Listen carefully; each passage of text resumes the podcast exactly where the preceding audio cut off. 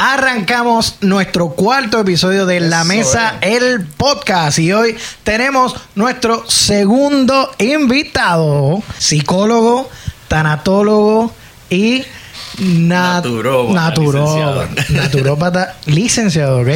Primero que nada, doctor, gracias, mil gracias por aceptar la invitación a, gracias este a ustedes podcast. por la invitación. Muy Quiero que, quiero que sepa que es el segundo invitado para a este Súper. podcast. ¿Ok? ¿Está bien? bueno, arrancamos. ¿Está listo para la- las preguntas? Vamos para adelante. Vamos para algo que quiera añadir antes de. Bueno, no, este, básicamente agradecerles primero a ustedes por la invitación que me han hecho. Y yo creo que más, más allá de eso, felicitarles por la iniciativa, porque Gracias. de la manera que, que se maneja eh, la salud, por lo menos los temas que vamos a tocar hoy, que son más de tal vez del área de salud mental y emocional, eh, yo pienso que no solamente a través de la investigación científica, sino empoderar a la gente a través de la educación y la comunicación. Exacto. Y este medio que ustedes tienen es más poderoso que muchos otros medios que puedan existir ahora mismo. Eso es así. Por eso quisimos. a- eso es parte de lo que queríamos. Eso es parte de la misión. Este podcast. Sí. bueno, pues vamos a, vamos a empezar. Chévere. Primero que nada, ¿cuál es la función de un psicólogo y cómo se diferencia en, a un psiquiatra? Pues mira, en esencia, un psicólogo eh, no es médico, el psiquiatra es un médico. Ah, El psiquiatra estudia medicina y luego de que estudia medicina, entonces hace su fellowship o su residencia en el área de psiquiatría. O sea que son Oh. unos años adicionales. Ok. Los psicólogos no vamos a una escuela de medicina. Los psicólogos vamos a una sabía. escuela doctoral eh, de psicología, básicamente. En Puerto Rico eh, hay que hacer la distinción o la salvedad que por ley el psicólogo clínico ejerce con doctorado. Las otras ramas de la psicología, entiéndase, la consejería psicológica, psicología escolar, psicología social comunitaria y otras ramas de la psicología, por ley pueden ejercer eh, con su maestría. Pueden tomar la revalida y pueden ejercer con maestría, eso lo dice la ley 96 de 1983. Los psiquiatras sí, dentro de sus currículos, toman cursos de eh, psicoterapia. Ok. ¿Ves? Sí. Eh, más en el ejercicio de la profesión, ¿no? Pues focalizan más, estando dentro del área médica, focalizan más en la psicofarmacología. Sí, hay psiquiatras que se dedican y hacen, y yo conozco psiquiatras que dan psicoterapia, ofrecen psicoterapia. Más eh, en, en- en justicia, ¿no? Y en honestidad. eh, pues somos gente que tenemos que trabajar en conjunto. Yo soy partidario de que tenemos que au- aunar fuerzas, no simplemente estar, ah, que tú haces una cosa y yo hago la otra. Exacto. Pues no. Eh, y no, no y se lo enseñó a- cuando daba clase en la universidad a los estudiantes de psicología se lo enseñaba de esa Ah, manera. Perdona, perdona. Eso es otra cosa. Usted es profesor. Ah, doy, sí, soy profesor. Wow. Estamos en varias cosas. a Sí, ya, ya ya. Pronto necesitaré yo un psicólogo, entonces. Posiblemente. a bregar con todas estas cosas. Eh, pero básicamente el- esa parte es esencial eh, en términos de que yo le enseñé a los muchachos que tenemos que trabajar en conjunto. No es usted ponerse a pelear con otro profesional. Ah. Es que cada cual entiende que va a hacer lo mejor que puede con las herramientas que tiene. ¿Ves? Oh, eso es importante. Entonces, si, para, si, tra- si empezamos desde esa perspectiva, o sea, cambiamos esto de que tengo que luchar, tengo que ir en contra de... tengo- no, no, no, no, no, al Exacto. O sea, ¿qué tiene aquel otro profesional que aportar y qué, y qué puedo aportar yo para el beneficio de ese tercero? Porque mientras dos peleen, el tercero se sigue afectando. Exacto. Sí, es como problemas de ego también. Es un issue de ego grandemente, claro está. Eh, Entonces, entre los doctorados y una cosa y otra, y cuántos doctorados tú tienes versus el otro, Sí. realmente se, se diluye tanto y se pierde entonces el hecho de que hay un foco que es ese, ese, ese paciente, esa persona que está ahí necesitando de tu ayuda. Y hablando de esto de la salud mental y demás, sabes que hay como un estigma de que cuando una persona va a un psicólogo o un psiquiatra es como que hay algo mal en esa persona. Sí. Pero ¿cuán importante es para una persona que se considera mentalmente sana visitar un psicólogo? Mira, esa, eso que, que me has preguntado es, es, es un bizcochito. Me encanta que me hayas preguntado eso. Primero, ¿por qué? Porque en más de una década ejerciendo la profesión de la psicología, veo gente que entran y ellos mismos ya vienen estigmatizándose. Ah, yo sé que yo estoy loco, yo sé que yo estoy loca. Y yo inmediatamente le digo, bueno, yo llevo más de una década y ni, no he entrado por esa puerta ni un solo loco. Entonces, lo primero que me miran es como que, pero ¿cómo va a ser? Entonces, ¿qué tipo de, de profesional eres tú? Y digo, bueno, locura es hacer lo mismo esperando resultados diferentes, lo decía Einstein, Einstein. ¿Verdad? Entonces, si yo no, si yo busco ayuda es porque soy inteligente, no es porque soy loco. Ah. Exacto. Si querer mejorar sin buscar ayuda, yo creo que ahí sí ya quedamos en, en un lado que no es necesariamente que queremos. Entonces, ahí ya yo empiezo a deconstruir eso, porque eso nos afecta hasta los, hasta a los psicólogos y a los psiquiatras. ¿Por qué? Porque la gente no llega a buscar ayuda precisamente por no estigmatizarse. Wow. ¿Ves? Y a veces es algo de ellos mismos. Quizá nadie se lo ha dicho, pero ellos ya están con eso en la mente. Claro, entonces no busco ayuda porque tengo que admitir que esto me está pasando. Y mira, la mitad de las veces, muchas veces son situaciones esperadas dentro de la etapa de desarrollo de la persona. Wow. Pero necesariamente necesitan alguien que tal vez conozca un poco más, que nosotros Exacto, nos sí. dedicamos años a estudiar esto, ¿ves? Y entonces tenemos el conocimiento y me ha pasado mucho. Hay personas que me dicen, me está pasando esto, esto y esto y esto, y yo, ay, Dios mío.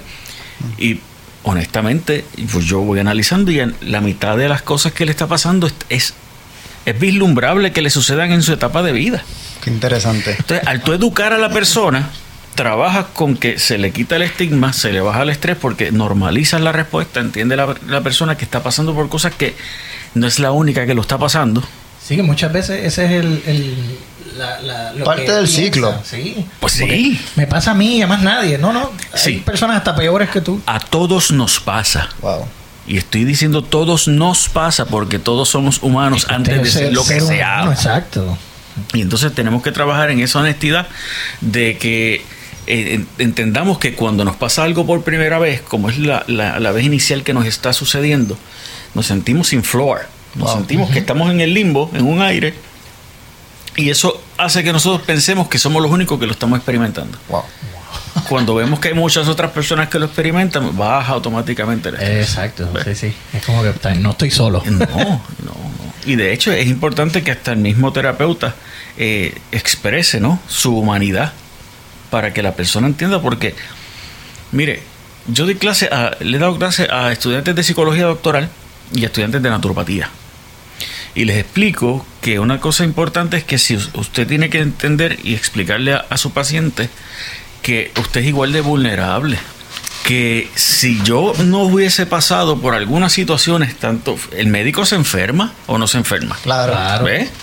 Entonces, el que tú tengas un título y tengas una indumentaria te hace invulnerable a esto. No, no te exime de nada. No te exime de nada. Y si te eximiese de eso, no serías efectivo porque no lo podrías entender. Hablarle algo que no sabes qué es. Entonces, eso te anularía como profesional. Sí. Entonces, es, la, sa- Wow. es- es- es la sabiduría de que tienes que pasar, como decimos aquí en Puerto Rico, la salsa y el guayacal para entender que viviste en carne propia algo. En la medida que tú puedas ser empático con esa otra persona, Exacto. ¿ves? Que es el que está al otro lado del escritorio. Como yo le digo a ellos, a todos mis pacientes les digo, hoy tú estás al otro lado, pero nadie exime que yo quede al otro lado del escritorio en algún, po- en un buen momento de mi vida. Exacto.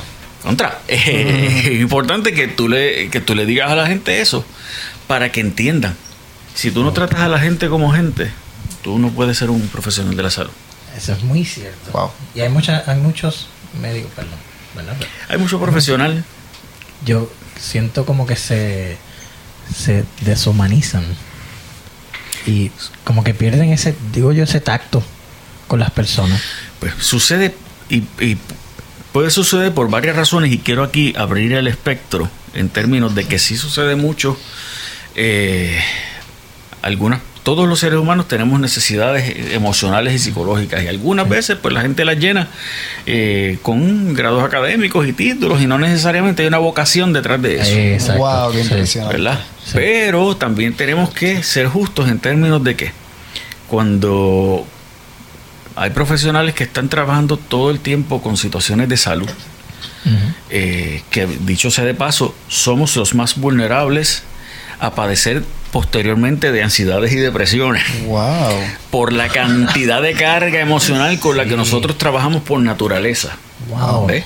Así que también tienes que, por eso es que se le, se le eh, motiva mucho al profesional de la salud el autocuidado. De hecho, hay eh, universidades en Estados Unidos y lugares en Estados Unidos que a los psicólogos le piden que vayan a otro psicólogo. Eso. Eso mismo. Para esa, una, esa es una pregunta que muchas personas tienen Sí. y nosotros Sí. nos incluimos en eso. Sí, Eh, sí. son en- ¿Se dan terapia a los mismos psicólogos? Mm, Es lo, sí? eh, lo óptimo sería eso. Wow, que cada sería. cual tú. Oh. Sí, sí, O sea, que porque no siempre pasa. No siempre pasa, por eso digo que lo óptimo sería eso. Wow, qué interesante. Este, porque, eh, claro está, tú estás trabajando, tu, tu, pro- tu- no sé, tu formación y tu profesión es trabajar con problemas. Exacto. O sea, que tú te levantas a entrar a tu consultorio a trabajar con problemas. y no importa si tú tienes problemas, tú tienes que hacerlo. Porque tú tienes los tuyos como humano, Sí, entonces tienes wow. que hacer un, un shutdown parcial, ¿no? Para entonces seguir trabajando con eso, pero con los de los demás, pero tú sigues teniendo la, la vida tuya. Wow, Fuerte. No te deja de ser humano y eso es una de las cosas que yo quiero aprovechar en este foro tan poderoso que ustedes tienen. Los profesionales de la salud seguimos siendo humanos, pero tenemos que humanizarnos más también. Wow. ¿Qué Wow. pasa? Una de las cosas que sucede, como ustedes dicen, que a veces se deshumanizan, es también por, eh, por protegerse. Eso iba a decir, como un mecanismo de defensa, quizás. Pues, y pasa mucho, eh, no necesariamente tanto en el área de la consejería de la psicología, porque nos forman para trabajar eso. Usted ve a veces compañeros de otras formaciones de la salud. Y la persona empieza a llorar y ellos se echan para atrás. Entonces tú ves a los psicólogos que van para adelante, felices, como que yes, porque nosotros estamos formados para trabajar con eso. Exacto. No necesariamente ellos tienen esas herramientas. Wow. Por eso es que usted ve que de momento, cuando tienen que dar una noticia, la dan de forma bien fría. Que claro, eso no, lo, no, lo, no, no, no es, no es una excusa. Es, es el hecho de que tenemos que crear conciencia que hay que mejorar Exacto. esa formación de cómo tú das una mala noticia, porque una mala noticia va a ser una mala noticia. Ahí es que entra la tanatología, quizás. Es correcto. Tú la puedes dar de una forma compasiva. ¿Verdad? Porque mala noticia de por sí, ¿tú qué tú le vas a decir a la Sí. persona? Uy. Eh, pero es de una forma compasiva y de una forma correcta. Correcta. Y te y quiero aprovechar, como hablaste de esa parte de la tanatología, por ejemplo, si tú le vas a dar una, una noticia de una pérdida a un menor de edad, ¿ves? y ese menor de edad, eh, su nivel de cognición tiene un límite en ese momento por etapa de desarrollo. Sí. Pues entonces tú quieres hablarle a un nivel que él lo entienda, pero salvaguardando su autoestima y salvaguardando sus sentimientos. Ay, Dios mío, qué difícil. Eh, No, es una cosa, Qué lindo. si por ejemplo eh, vemos que ¿verdad? hay, hay mucha criminalidad y ponle que el papá de este menor pues estuviera en X situación eh, con sustancias o demás y lo matan. Pues usted, ¿qué le va a decir? Tristemente, usted tiene que, no va a decir, ah, no, pues mira, se fue al cielo, está ya volando. Sí, es lo que la gente, como que por default dicen. Por porque, default, nene, porque es el nene, hay que tratarlo Porque, con pues no, pues tristemente no, no funciona de esa manera. Lo correcto sería, usted le tiene, y, un, y esto es un ejemplo, ¿no? Porque aquí entra. La, la parte de tú conocer a la persona antes de, eh, pero le dirías, mira, eh, no le vas a decir, ah, que ese padre tuyo, como estaba en malos pasos, que eso era un sinvergüenza, eso tú no lo vas a hacer tampoco. Ajá. Que hay gente, No hay que irse a los extremos. no hay que irse, y no, no, tú, uno le va a decir, mira, el papá tomó unas determinaciones de vida que lo metieron en problemas. Y hubo una situación bien peligrosa y a causa de eso papá falleció. Te sigue y te seguirá amando. Pero lo das en un contexto porque tienes que darle una historia, tienes que darle una historia real. Exacto. Ajá, sí, sí, no es me hacerle un cuento chino. Sí, sí. Cuando, y, y fíjate que le están dando facts, le están dando hechos Sí. concretos y cortos. Según vaya creciendo, va a necesitar más información y tú vas a ir entonces dentro de esa historia concreta, verídica que le diste, puedes sí seguir dando información. Cuando esté en una etapa de vida que pueda entonces asimilar una información un poco más compleja. Pero fíjate que tú salvaguardas su autoestima, salvaguardas la imagen de quién fue, porque Sigue independientemente que hubiese sido este Hitler, Ajá. sigue siendo el papá. Exacto. Y él amaba a su papá. Sí. Por ende, tú siempre salvaguardas eso. Tú no trastocas el, el, el- el constructo que él tiene. Y a veces es que si mira, si se fue en un avión y se quedó dormido, está en el cielo. Y los niños a veces se quedan toda la vida mirando el avión. Wow. Bendito, ve una vez ahí va papá. Y Ay, un- Dios mío, qué mal. Y, Fuerte. y es un caso que conozco. Wow. Fue ese. Wow, bendito, qué fuerte. Sí, sí. Ok. ¿Cuál es el problema que más personas llevan a la clínica de un psicólogo? Hay variedad de problemas. Eh, depende también del área en la cual uno eh, se especialice. Ah. ¿Ves? Porque o sea, es- esa pregunta va a variar de psicólogo a psicólogo en términos de, de lo que uno trabaje. Si mi área dentro de la psicología es la neuropsicología, pues la mayor parte de los casos van a ser de condiciones neurológicas y demás. Que no exime que hayan situaciones eh, de aprendizaje, eh, que hayan situaciones de duelo. ¿Ves? Pero también es responsabilidad, y qué bueno que tú lo traes, porque es responsabilidad del psicólogo saber cuáles son sus competencias, o sea, cuál es mi formación y hasta dónde yo puedo llegar y ser lo suficientemente maduro y responsable Ajá. y responsable de forma separada, no, irresponsable. Lo pensé, Y- lo pensé. Sí, sí, yo dije, espérate, esto como que se va- no se entendió bien en la radio, pues no, maduro y responsable Para saber cuándo delegar posiblemente. para referir. Esa es Wow. referir la palabra. para referir. Eh, y a mí me ha pasado, pero entonces tú tienes que tener esa madurez. Yo una vez me, me, me llegó un caso que era de potencial abuso sexual y yo inmediatamente llamé a unos colegas que, ti- que su Que formación dentro de la psicología En eso. fue en esa área, en, en, en evaluación de alegación de abuso sexual, porque es una parte importante conocer que usted no entra a dar terapia a una persona que digan o que lo lleven. Mira, este niño lo abusaron. No, no. El protocolo es bien extenso. Yo no soy experto en eso, pero sí conozco los elementos fundamentales y hay que hacer una evaluación de alegación. Wow. Una vez se valide, entonces usted interviene. Usted no interviene sin validar. Exacto. O sea, esto no es como que llegue allí, mira. Pasó aquí esto. Ah, te- pues Exacto. lo dice Sí, por vamos, bueno. Ah, y entonces tú empiezas a trabajar. No, mira. Sí, no. porque entonces estás tratando de arreglar un carro sin diagnosticarlo. Correcto. Te estás aquí. Correcto. Bregando con las piezas que no son Es y va a seguir cosa. el problema. Y otra cosa bien importante, que si fuera el caso, o sea, usted está incidiendo en un procedimiento que es legal potencialmente. Exacto. Por ende, hasta en un caso se podría caer, porque usted intervino y si después se valida, pero como usted intervino, una de las partes puede alegar, no, no, es que ya esa mente le pusieron una información que no estaba, Wow. porque se intervino sin validar. Se puede complicar todo bien Sí, no, no, esto es una cosa bien... diablo. Mire, cualquier cosita se puede complicar. Sí, sí, wow. Es bien delicado. Así que en mi caso, pues lo más que yo veo eh, son, son neuropsicológicas. Tú habías hecho una, una parte de la pregunta que la quiero aprovechar a atar aquí, en términos de la persona saludable. El concepto de la salud es multifactorial, de hecho. Exacto. Y la Organización Mundial de la Salud te lo dice, que no es solamente la ausencia de enfermedad, es un nivel de bienestar físico, Sí, eh, como- mental, hay muchas ramas, es integral holístico. Wow. Eh, y requiere de eso. Aquí lo que el concepto que aplica en ese caso es la higiene mental. Y hay personas que simplemente, pues, en algún punto quieren ¿verdad? dialogar de algunas situaciones que potencialmente sean cotidianas y demás, eh, o algunos estresores psicosociales que no sean mayores, que no están impactando así grandemente, pero que quieren sí mantener una higiene mental. Y entonces ahí, o con algunas eh, estrategias que hay, ¿no? Eh, de promoción de la relajación y otras cosas, pues también. Wow. Interesante. Sí. Mira, Charlene Pérez pregunta, en tu experiencia, ¿cuáles son los casos más difíciles de atender? Cuando la persona no quiere aceptar la ayuda. Wow. wow, yo creo que eso, ya Pero- eso- pero espérate, espérate. A mí me- me sale una- ni que abundar. Una, una pregunta en base a eso. O sea, que una persona puede llegar a su oficina y decir, me pasa esto. Ah, pues mira, vamos a hacer... No. Bueno, O Sí. así es. Mira, eh, la gente viene a buscar ayuda por varias razones. Eh, y a veces vienen porque tienen que buscar la ayuda. Eso ¿A me acuerda a mí, cuando yo tenía 13 años me llevaron al psicólogo y yo estaba diciéndole lo que me daba la gana. Eh, Claro. La persona a lo mejor se dio cuenta, a lo mejor no. Yo sabía que ella era estudiante porque ella me lo dejó saber.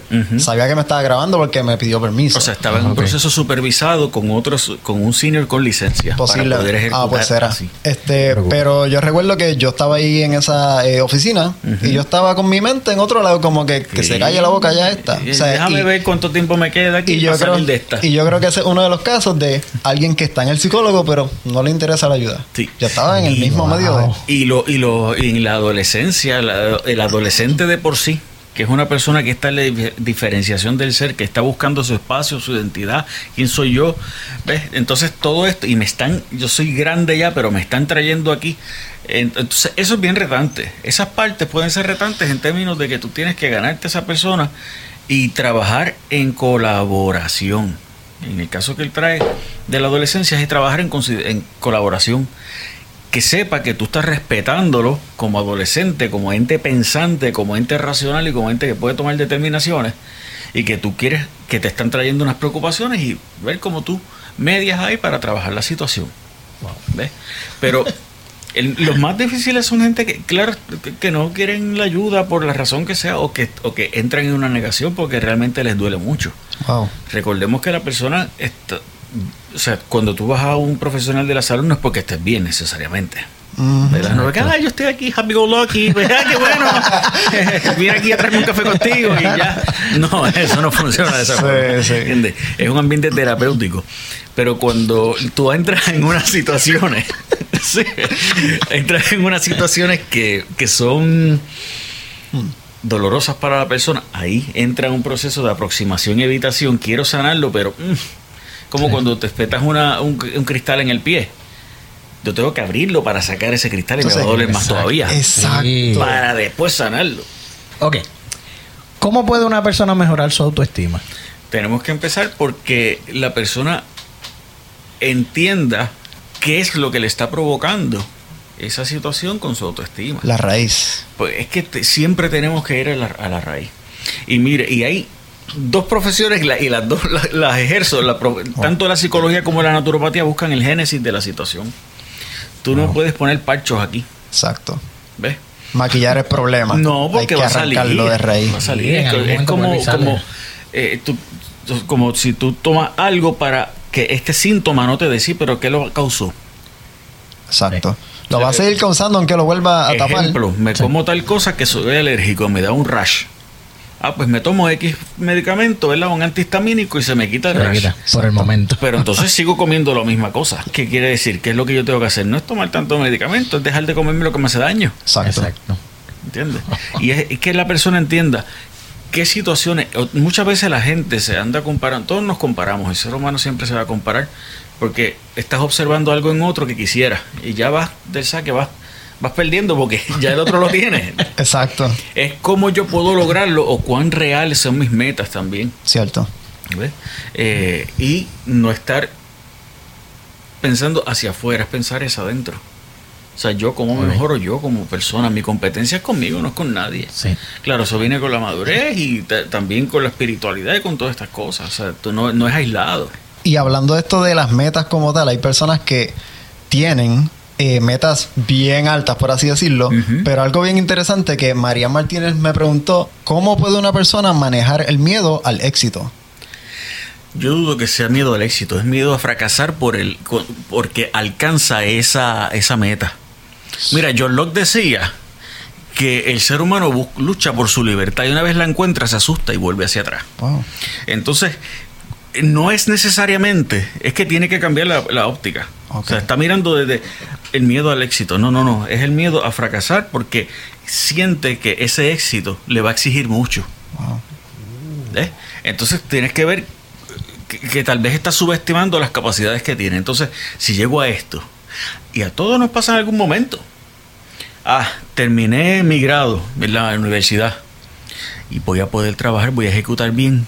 ¿Y ahora qué? Sí. ¿Y ahora qué? Y son cosas que uno se mete en la cabeza. Se mete- a todos nos pasa. Sí, a sí, todos nos pasa. O sea, cuando uno, cuando yo me gradué y me licencié, y dije, anda, Valcirete, ahora ¿Y me ahora toca a mí el tostón solo. Ajá. Aquí no hay supervisión, aquí no hay nada, aquí es uno ejecutando. No tienes a quien preguntarle. Ah, ¿eh? O sea, no va a estar el supervisor al lado. Tú sí puedes entrar a unos procesos supervisorios, pero no, no es ese coaching que vas a tener. Por ende, no es necesariamente ese miedo, es miedo a que a las exigencias, a no poder tal vez con las exigencias de lo que, de lo que le va a exigir ese nivel y probablemente tiene la capacidad de hacerlo. Sí, eso es bien cierto. Conozco a la persona y se lo he dicho varias Sí, veces. sí. Mira, habla- adelante, Marian. ahí está, ahí está. hablando acá un poco de lo que son las relaciones como tal, humanas, este, ¿qué pasos debe dar una persona que en un momento fue maltratada y que ahora es maltratante quiere dejar de hacerlo, pero no logra romper el ciclo. Cuando la persona sufre maltrato, típicamente, eh, o sea, ah, no es que sea esperado, pero hay mucha, una gran probabilidad de que tienda a maltratar porque inconscientemente yo tengo que dar antes que me den. Me estoy defendiendo todo el tiempo. Y cuando eso pasa mucho en menores que han sido víctimas o víctimas secundarias de violencia doméstica, que en su familia hubo violencia doméstica y que ellos experimentaron lo que pasaba y tienden a crecer siendo más agresivos porque ven una situación que les evoca ese pensamiento y dicen, espérate, aquí voy yo, antes de que me pase lo que le pasó a la otra o al otro. Entonces, ya que lo bueno es que tiene conciencia sobre eso la persona. Si tiene conciencia sobre eso, pues ahí sí ya tiene que buscar ayuda profesional con especialistas dentro de esa área de violencia doméstica. ¿ves? Para que entonces pueda procesar el trauma que potencialmente está ahí, un trauma pasado, para que entonces procese y desarrolle otras destrezas ¿ves? de manejo. Ok, hablando de esto de, de familia y eso, ¿puede un matrimonio separarse sin afectar a sus hijos? Siempre se van a afectar porque el núcleo, una vez tú lo, tú lo descompones, Mm, sí. O sea, tienes que ver el nivel, cómo tú lo manejas para que ese, ese desapego y esa situación de que estás cambiando todo este núcleo se maneje de una forma madura, responsable, eh, sin utilizar a los menores para atacar al otro o a la otra. ¿ves? Pero siempre se va a trastocar, porque todos estamos aquí, ahora nosotros estamos aquí. Si de momento dice, no, tiene que salir fulano de tal de aquí. Nos vamos a sentir No, como pues yo que exacto. El resto del tiempo se va a ¿Verdad? sentir una incomodidad horrible. Sí, como que sí, eh, eh, entonces me trastocaste la estructura. Sí. ¿Ves? Y entonces de- siempre va, va a afectarse. Ahora es cuestión de uno manejarlo de una forma de que a través de la comunicación, la educación, junto con profesionales que trabajen en esa área, puedan ayudarle a trabajar eso de una manera que se sufra lo menos posible, pero siempre se trastoca emocionalmente. Ok. Wow. ok. Y hablando de eso que podría verse, ¿verdad? Como una familia disfuncional, por así llamarle. Este, yo he visto gente súper buena salir de familias disfuncionales y he, visto, y he visto gente bien mala salir de familias que son muy buenas. Padres tremendos. ¿Qué explicación podría tener eso? Hay una, aquí hay una individualidad, así como hay una individualidad bioquímica de cada ser humano, hay una individualidad este, psicológica. Wow. Y usted cría a sus hijos, pero ellos están en la escuela, usted no sabe las experiencias que ellos están viviendo en esas horas que usted no está con ellos. Wow. ¿Entiendes? Eh, entonces tenemos que ser claros en términos de que cada cual va a tener unas vulnerabilidades, va a tener unas áreas de fortaleza. Y, miren, si te- como dice mi papá, tenemos cinco dedos en una mano y ninguno es igual. Así que no podemos pensar que siempre va a ser lineal. Y los seres humanos tendemos a pensar de forma lineal. Y la naturaleza no es lineal. Y los- nosotros no somos lineales. Pero nos creemos que tenemos que ir de punto A a punto B sin ninguna falla. Pues no, no pasa así. La realidad no es esa. Qué interesante. Wow. Tenemos que entender eso desde esa perspectiva de variabilidad. Pues mira, tengo una persona aquí que eh, Héctor pregunta. Toca yo. Cierto, y saludo a Héctor. Pues Héctor nos trae un caso, eh, su esposa como tal, dice, en la familia de mi esposa hay historial de Alzheimer y ella quiere saber cómo decirle a un familiar que ya está mostrando signos de Alzheimer que necesita visitar un médico para evaluarse. La persona está en total negación y dice que el estrés, pero su condición ya se nota bastante seria. Mi esposa perdió recientemente a su tía esta semana por Alzheimer y está preocupada.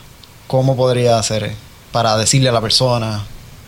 Es bien importante abordar a la persona desde una perspectiva de educación.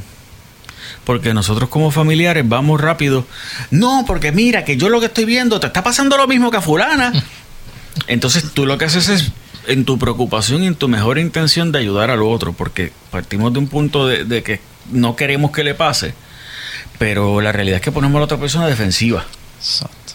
Y entonces es asegurarle a la persona que queremos tomar estos pasos para ver qué realmente está pasando. Vamos a un profesional que te evalúe para confirmar o descartar, porque ahora tenemos opciones para trabajar con esto. Y si hay una situación real de un diagnóstico, podemos aletargarlo lo más posible, podemos tal vez atajarlo de alguna manera. Eh, Entonces tú se lo tienes que presentar de una forma en la cual tú le presentes opciones en pro de tu salud. Que va a ser difícil, sí. Y eso se ve y lo vemos todos los días en la oficina. Porque hay una negación, porque a la persona realmente le duele saber o pensar que puedo tener esta o, esta condición. La realidad es que es educando a la persona y no yéndonos a imponernos. Es desde la parte educativa, desde la parte compasiva, desde la parte de que tenemos que actuar. Y para poder actuar tenemos que evaluar. Usted tiene que saber dónde está parado Ajá. para entonces poder ejecutar. Yo lo haría desde esa perspectiva. Y, y con personas significativas del núcleo. ¿ves?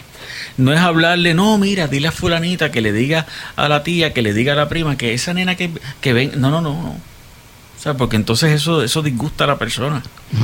Vamos desde el núcleo, desde las personas allegadas, cercanas. Y ahí vamos llevando esa información. Y decir, mira, y tal y tal, y buscar qué profesionales trabajan en esa área. O sea, usted establezca ese plan, Exacto. ¿ves? Plan de acción. Claro. Entonces tú vas con la información, ya yo tengo esta persona que trabaja en el área de neurología, de neuropsicología, de psiquiatría, de qué sé yo.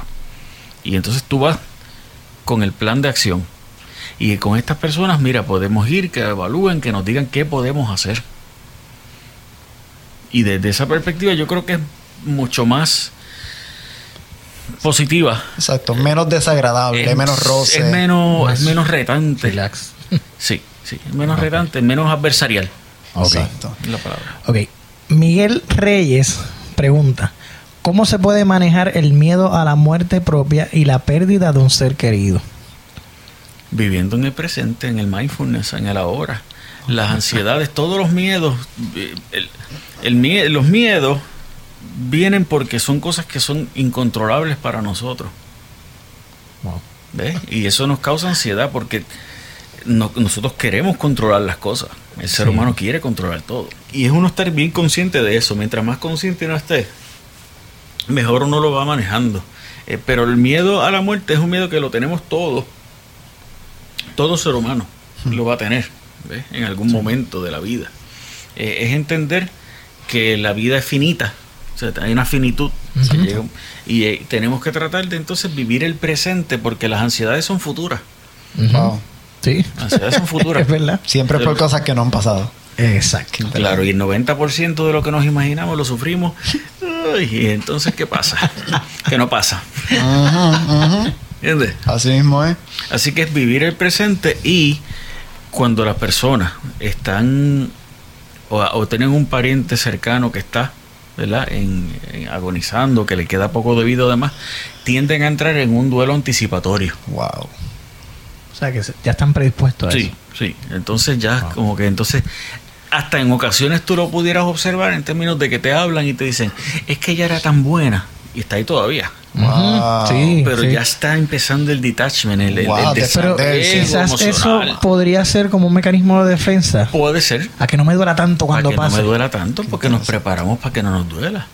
Pero es que en realidad no- uno nunca está preparado. Pero No hay ¿cómo se forma va? 100%. Exacto. Este, esa, esa- ese es el dominio de la parte espiritual que hay que, que hay que agarrarlo ahí para entonces procesarlo. Sí, porque una separación total, definitiva. Si ya no vuelves a ver a la persona, no y puedes es escuchar desgarrador, nada. literalmente como si tú tomaras un papel y lo picaras por, en dos pedazos. Exacto. Qué fuerte, mano. Y Pero es vivir el presente y hacer el máximo del presente. Súper, me parece genial eso. y hablando de esos momentos así, lo que puede ser ¿verdad? como tristeza y posibles depresiones y demás. ¿cómo le ayudaría, cómo le ayuda emocionalmente a una persona con depresión tener una mascota?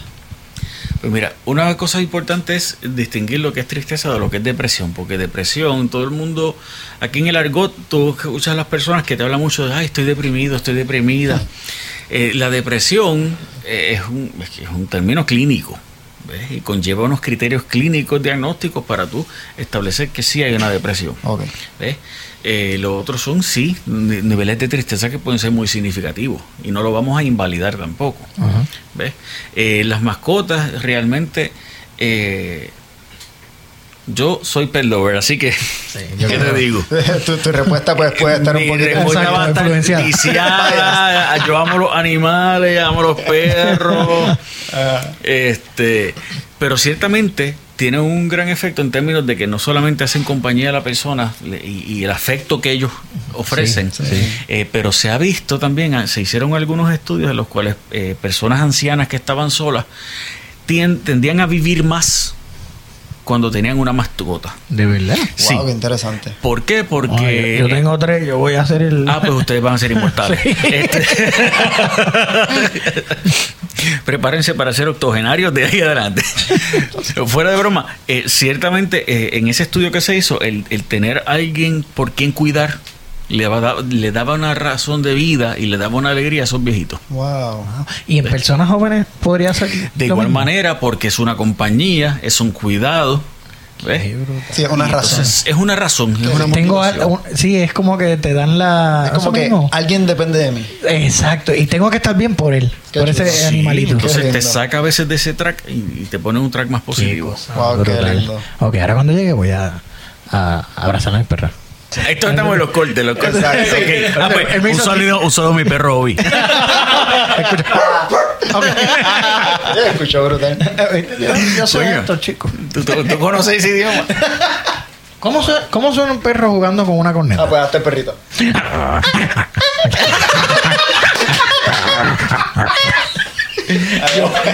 Suena igualito a los Pero ¡Wow! brutal ponerlo como que estéreo. Un perro corriendo aquí para allá. Ok. y hablando de esto de mascotas. Ah, ok. Y ya que estamos hablando de las mascotas y demás, ¿cuál es la diferencia entre un animal de servicio y un animal de ayuda emocional? Pues mira, básicamente, de la perspectiva que nosotros conocemos, lo que le llaman un emotional support animal puede ser cualquier animal que te brinde apoyo emocional. Y sí, para en, en términos de las, de las aerolíneas, para uno llevar ese animal, sí requieren de un documento que firmamos los profesionales de la salud mental de que sí, la persona, el paciente, es eh, un paciente nuestro atendido eh, clínicamente que sí le funciona, ese animal le ayuda en su apoyo emocional. No es lo mismo que un, que un animal de servicio, un service animal, en términos de que el animal de servicio solamente por ley son o perros o caballos. Wow. Ah, ¿ok? Perro, qué interesante. Tienen que ser adiestrados, esos animales son adiestrados. Eh, de hecho, muchos de ellos son se venden y son costosísimos. Estamos hablando de los Por el miles. hecho de que son para ese tipo de. Sí, y ayuda. son miles de dólares. Wow. O decenas a veces de miles de dólares.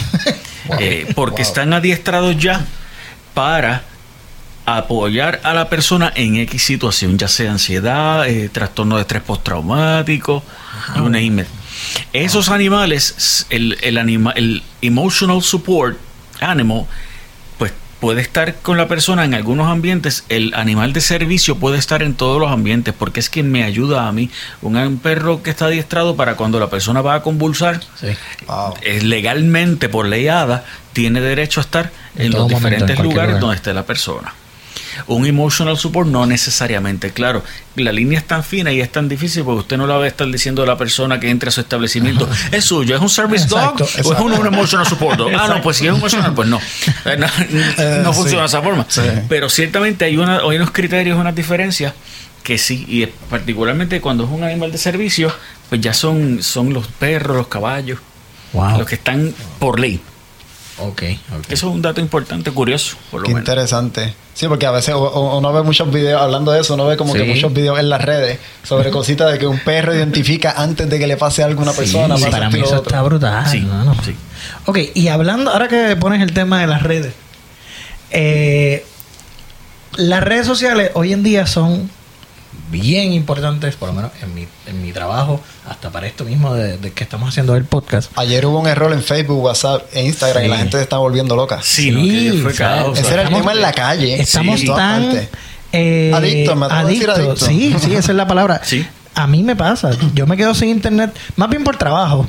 Porque Exacto. honestamente casi no consumo, o sea, quedarme en, en Tenemos las redes excusa. sociales. y eso. Exacto. Pero hablando de eso, de, de las redes sociales, ¿qué efectos psicológicos puede tener las redes sociales en una persona? Pues muchísimo. Wow. Son muchísimos. Las redes sociales actualmente, o sea, tienen, di- diría yo, sin conocer estadísticas, claro está, pero diría yo el mayor impacto que existe. Sí. Sí. Las personas toman por sentado y por cierto todo lo que aparezca donde sea. Sí. ¿ves? Eh, a veces, de hecho, han, han hecho experimentos de los hoax que dan una noticia que es falsa, Falsa. y se corre y la gente la cree y la difunde y después Sí. sacan la noticia correcta y dicen esto era un experimento Ajá. y se vio. Wow. ¿ves? Sí. Eh, por eso el meme que vemos por ahí, si aparece en, en Facebook, es verdad. Es verdad. Exacto.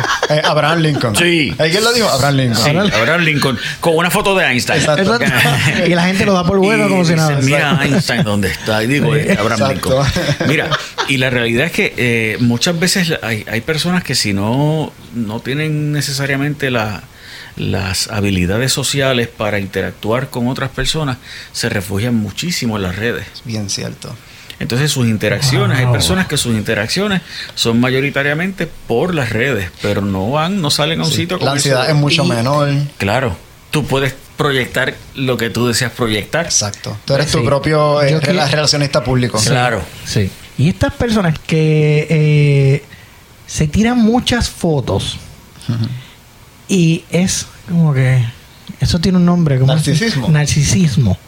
Eso va ligado una cosa con la otra, no necesariamente. Pues mira, hay varias cosas. Hay personas que, pues sí, todos queremos vernos lindos en algún momento. Eso, yo eso, lo claro. soy, o sea, el que yo sepa, quien diga lo contrario, se sale de aquí. por favor. Yo a veces quiero- sentirme feo para ver qué se siente. Exacto, No, no, eh, pero- me- es raro. A toda la gente afuera, eh, por favor, seguridad. pero, pero fíjate, le- le- sí hay muchas personas que sí tienden a, a usar eso para um, autorrefuerzo. Wow. ¿ves? Hay personas que sí, simple y llanamente, ¿verdad? No podemos necesariamente hablar de- de- del concepto narcisista en términos clínicos. Tiene unas implicaciones. Ok. ¿Ves? Porque el narcisista no necesariamente, si fuéramos a avatar esto, eh, con lo que son diagnósticos, el narcisista es la persona que no, no le importan los demás. O sea, tú puedes tener, Ah, por ejemplo, una persona histriónica. Perdón, Y- perdón. Yo, esto es moron proof para Eh, mí. sí. ¿Qué significa eso? No nos falte de respeto. No nos falte de Mi respeto. mamá no ha dicho nada, así que no hay por qué mencionarla. Va- vamos a masticarlo entonces. Ajá. Mira, el histriónico, la, la persona histriónica es bien exuberante, es una persona que le gusta llamar la atención. Llegué yo. Llegué Sí. yo. ¿Qué pasa? Que puede, puedes tener dos personas, una, un llegué yo, que es narcisista, Mm. que llegué yo, pero a mí no me importa la opinión de ninguno de ustedes, porque llegué yo. Exacto. Wow. Ahora, puedes tener otro llegué yo, que lo hago para que, ay, todo el mundo estará viéndome, ¿sabes? Oh. La bu- está buscando Busca la aprobación. aprobación de los demás. Wow. Entonces, ah, me están diciendo a mí, me, me vieron. ¿Ves? Entonces, el- el- esa parte subyacente es la que nos va a decir a nosotros realmente qué es lo que pasa. Pero una cosa bien importante, en términos de, por ejemplo, eh, si tú tienes un artículo en las redes o una foto en las redes, hay personas que le van a dar like o no depende de cuántos likes ya tenga esa. O sea, eso tiene una influencia Sí, sobre sí, ti. Sí. ¿Entiendes? Y, y va a modular la opinión de las personas. Eso es bien cierto. Y a, nivel de, a nivel de las redes, este, ellos de- ma- mantienen una base continua de estadísticas de qué es lo, cuántos clics tú le diste a qué cosas, si a ti te gustan más los animales, que soy yo, por eso me sale un montón de cosas de animales Facebook. Por eso está Eh, aquí con nosotros. por con este grupo de animales. animales. Pensantes, somos sapiens sapiens. Claro, claro. Este, pero vas viendo cómo eso mismo hace que, que, la- que influencies la opinión de la gente en las redes. Wow. Entonces vas a, mon- a manipularlo.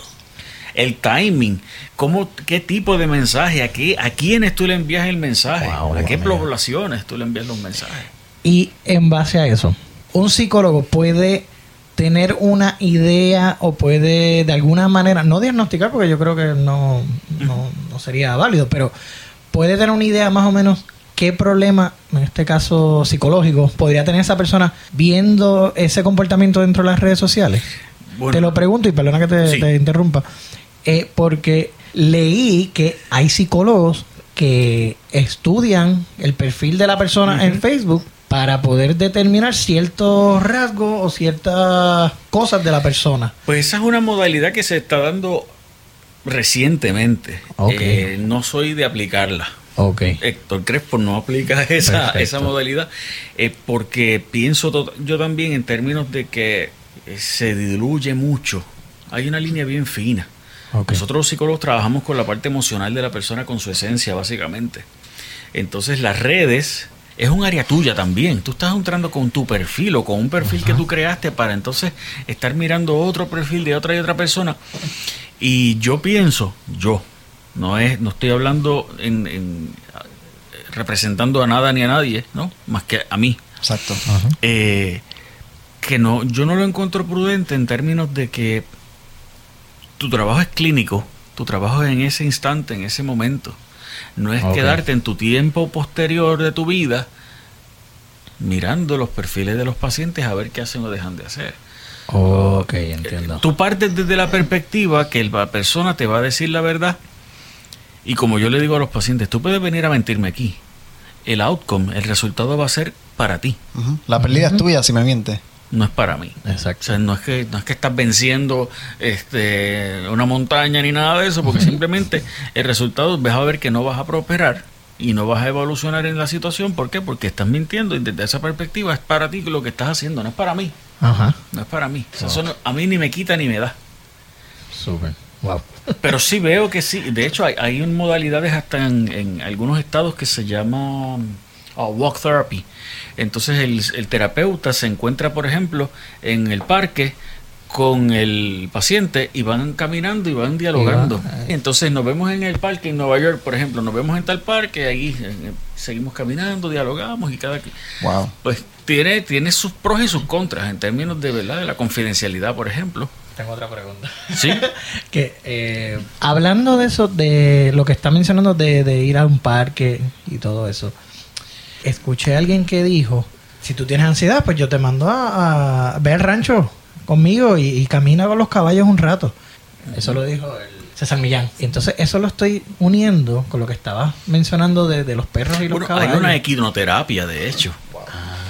Hay una equinoterapia que en algunos lugares está validada, ¿no? De- de- Desde unas perspectivas particulares que, que la han utilizado. La han utilizado con niños autistas también. ¿ves? Y se llama equinoterapia. O sea que sí No necesariamente de lo que estaba hablando Millán. O sea, desconozco, Ah, desconozco eso, pero sí este, se puede buscar y hay, y hay lugares que se dedican a eso. Ok, y entonces sí, ayudan a montar a los niños, al caballo. Y es parte de la terapia. Y es parte de la equinoterapia. Equinoterapia. Wow, ok. Sí. Perfecto. Ok. Que queda dentro de las modalidades complementarias. Ok. Pues cambiando un poquito el tema, me gustaría hablar un poquito de la marihuana medicinal. ¿Cómo ve la psicología el uso de la marihuana medicinal?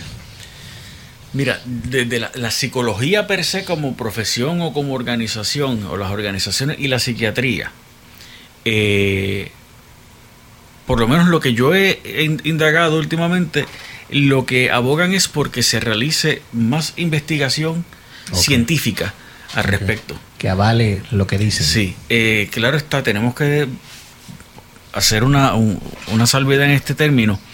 El psicólogo no prescribe, Ah, el psicólogo no es médico.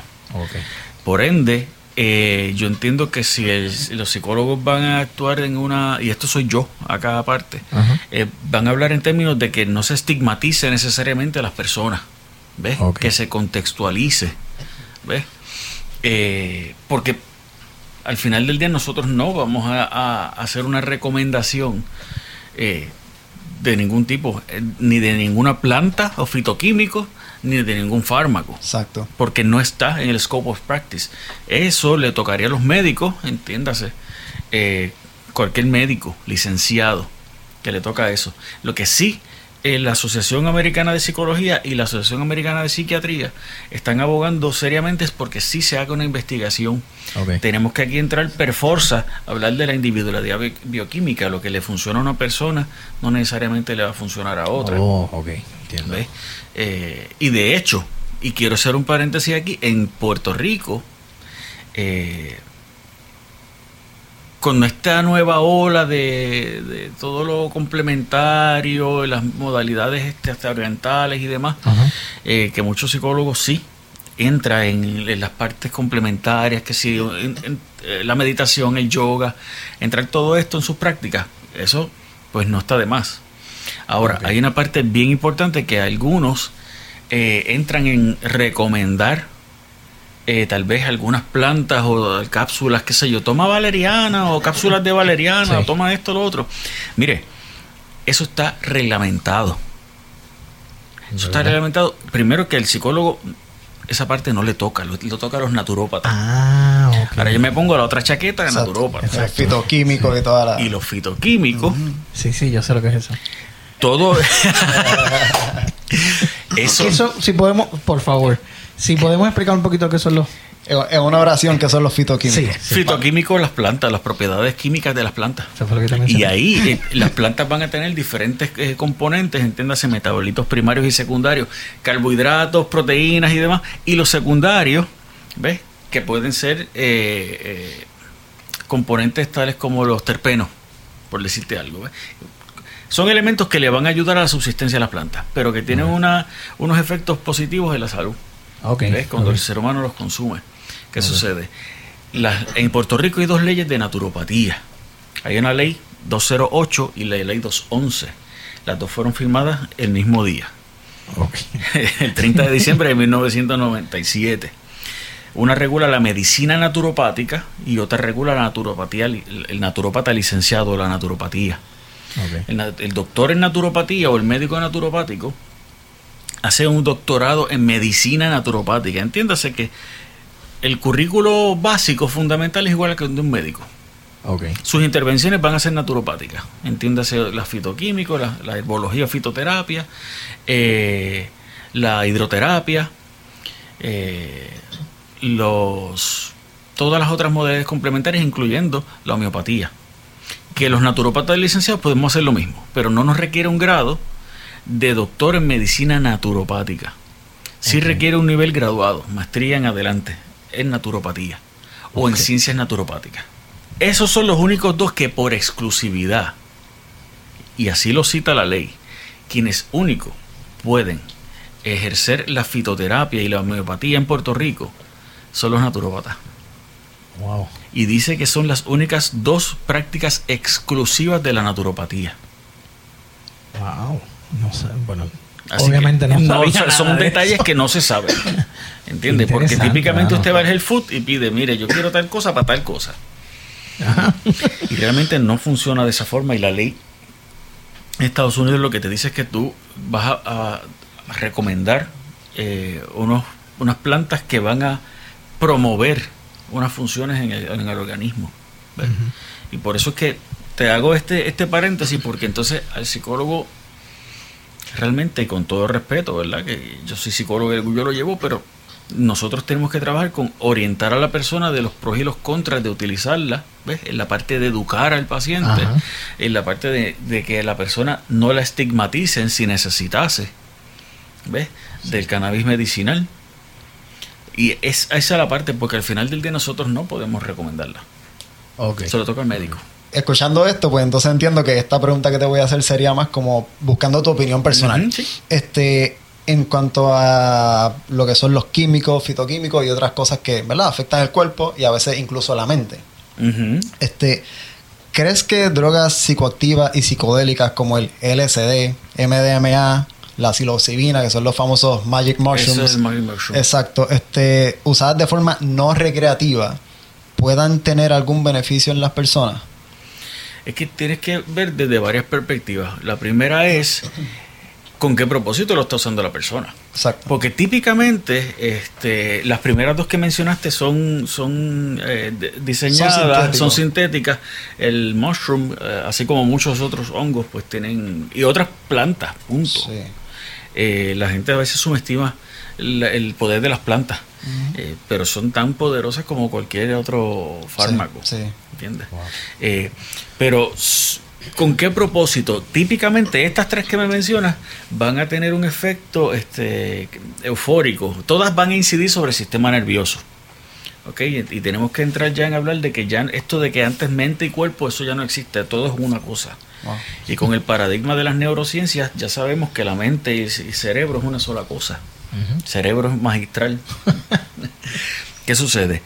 Todo lo que entra al organismo por el torrente sanguíneo va a pasar por cerebro en algún momento, porque el cerebro tiene sus vasos capilares y su vascularización. Por ende, tiene un efecto en el sistema nervioso. Si la persona la está utilizando porque ah, o me relaja o porque ah, me hace sentir cool o me hace sentir no, yo me pongo más extrovertido. Pues entonces quiere decir que la situación no es que yo tengo que aprender a mejorar mi interacción con los demás. Porque siempre entonces, si todo, todo, todo, todo, lo que uno consuma va a tener un efecto en el sistema y en el organismo. Entonces, si no es, si la persona lo, lo sigue utilizando porque esto me va a provocar a mí ser más outgoing, pues este, voy y le hablo a las nenas, qué sé yo. Pues mira, voy a- el reforzador va a ser ese, es reforzador eh, conductual. Entonces voy a seguir utilizándolo. ¿Por qué? Porque entonces yo quiero estar más tiempo en ese mode Exacto. de ser más outgoing. Pero eso va a tener, va a incidir eh, sobre el sistema nervioso. Uno de ellos, una de esas tres que mencionaste, ahora mismo no, no me acuerdo exactamente cuál, pero va a incidir sobre la serotonina. MDMA, lo más seguro. Sí. Y entonces eh, va a relajar el organismo. Pero ¿qué sucede? A nivel de, de neurotransmisores, los neurotransmisores son químicos que secreta el cerebro. Tienen unas estructuras y el- el- ese neurotransmisor tiene que entrar en unos receptores. Muchas de las sustancias eh, o las drogas mimifican a un neurotransmisor. Entonces, si esto tiene esta forma y va a entrar aquí, si tiene una forma circular, por ejemplo, y va a entrar en un receptor que es circular, y tú le das una sustancia que tal vez parezca una media luna, pues como se parece, entra en ese mismo receptor, pero con el mucho uso de ella, Wow. va cambiando la morfología del receptor. Entonces, el cuerpo va a dejar de producir su neurotransmisor Porque tú se la provees de otra manera. Exacto. Entonces cambia la forma de ese receptor cuando tú le retiras la sustancia y empieza a producir su neurotransmisor donde entra. No lo re- exacto, no lo recibe, te empieza a deprimir ¿Entiendes? posiblemente. A deprimir, a- a- te da 20 cosas, depresión, ansiedad, diarrea, dolores de cabeza, escalofríos y demás. Porque químicamente alteraste eso. Morfológicamente, o sea, la forma de la, de la estructura de la neurona, del receptor de la neurona, lo alteraste. Ok. Claro, esto no pasa un día para otro. Exacto, eso es con O sea, el largo tiempo. Claro, no es que la usaste dos veces y ya eso se alteró, no. Pero sí pueden ser tan potentes que eh, tienen una contundencia en el organismo. Wow, qué interesante. Bueno, hay una pregunta que quiero hacer que es bastante. Le puede dar mucha forma a esta entrevista. Redoble. Bueno, doctor, usted tiene varios títulos con los que hemos hablado. Quiere decir que usted ha estudiado bastante, Un ¿verdad? poquito. Poco- ok, Por lo menos más que nosotros, evidentemente. Has leído dos, dos o tres panfletitos. Exacto. De, de dos páginas lo más seguro. Estoy bien seguro. Eso me lleva a una a una reflexión. Es decir, Andrés, este hombre sabe mucho. Por lo tanto, ha llegado el momento de nuestra sección Preguntas para pensar. Me preguntas para pelos. Para para- bueno, vamos a ver qué me pasa a mí. Dije, sube la luz. Para pensar le pusieron usted, tal vez a mí se me paran los pelos cuando la escuche. Puede ser. ¿En qué consiste esto? Esto consiste en que, en que tiene cinco segundos Ajá. Para dar una contestación a estas preguntas. Ok, vamos. Cinco segundos aproximados porque no los voy a contar, pero voy a hacer. tú sabes. Vamos. Exacto. Vamos a Sí. entretener. Dale ready. Vamos. Sí, vamos para allá. Ok. ¿Cuánto es 7 por 8? 7 por 8, qué sé yo, 56. No sé. Es. ¿De qué color es la Casa Blanca? Sí, pero tiene- Blanca, ¿Cuántas patas tiene una araña? 8. Oye. Ah, no, pero esto. Pues definitivamente estudiado de verdad. Sí, sí, sí. Tiene ocho, tiene ocho. miento. ¿Cuáles son las, los cinco sentidos del cuerpo humano? Eso está fácil. Bueno, audición, visión, gusto, tacto, olfato. No, no, te- no mentira, no te Ok, esta y esta sí es bien importante. Si un bebé nace en Puerto Rico, pero a los dos años se va a la Florida, ¿dónde le crecen los dientes? En la boca. ¡Diablo!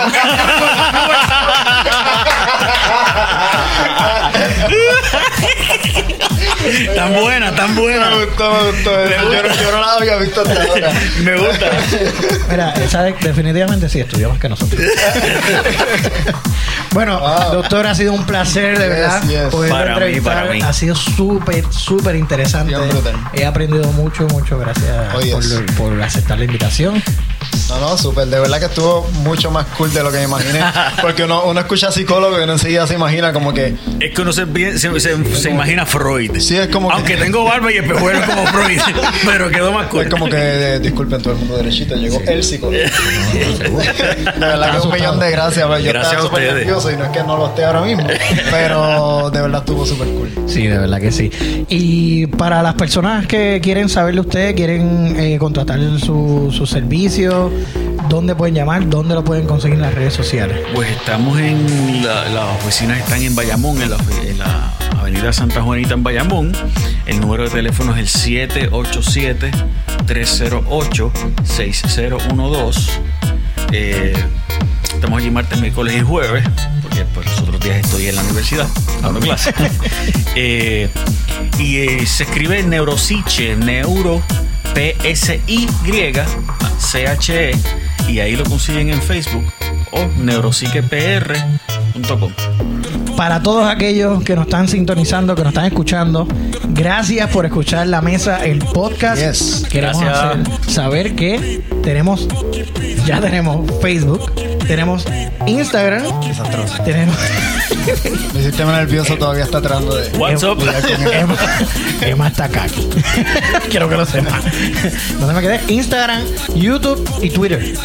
Tenemos todo montado ya. Súper. Se va a poner peor. Y se va a poner peor, sí.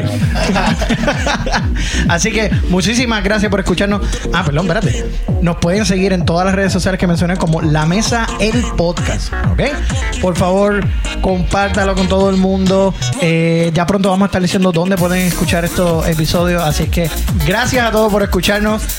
No olvides compartir, síguenos en todas las redes sociales. Y ya que no nos introducimos al principio, pues le habló Ricardo y Emma. Ricardo y Emma, ¿sí? ¿Tú quieres decir tus redes sociales? Ah, ¿para qué? Eso se escribe, eso se escribe, tranquilo. Bueno, será hasta el próximo episodio. Nos vemos. Gracias. Bye.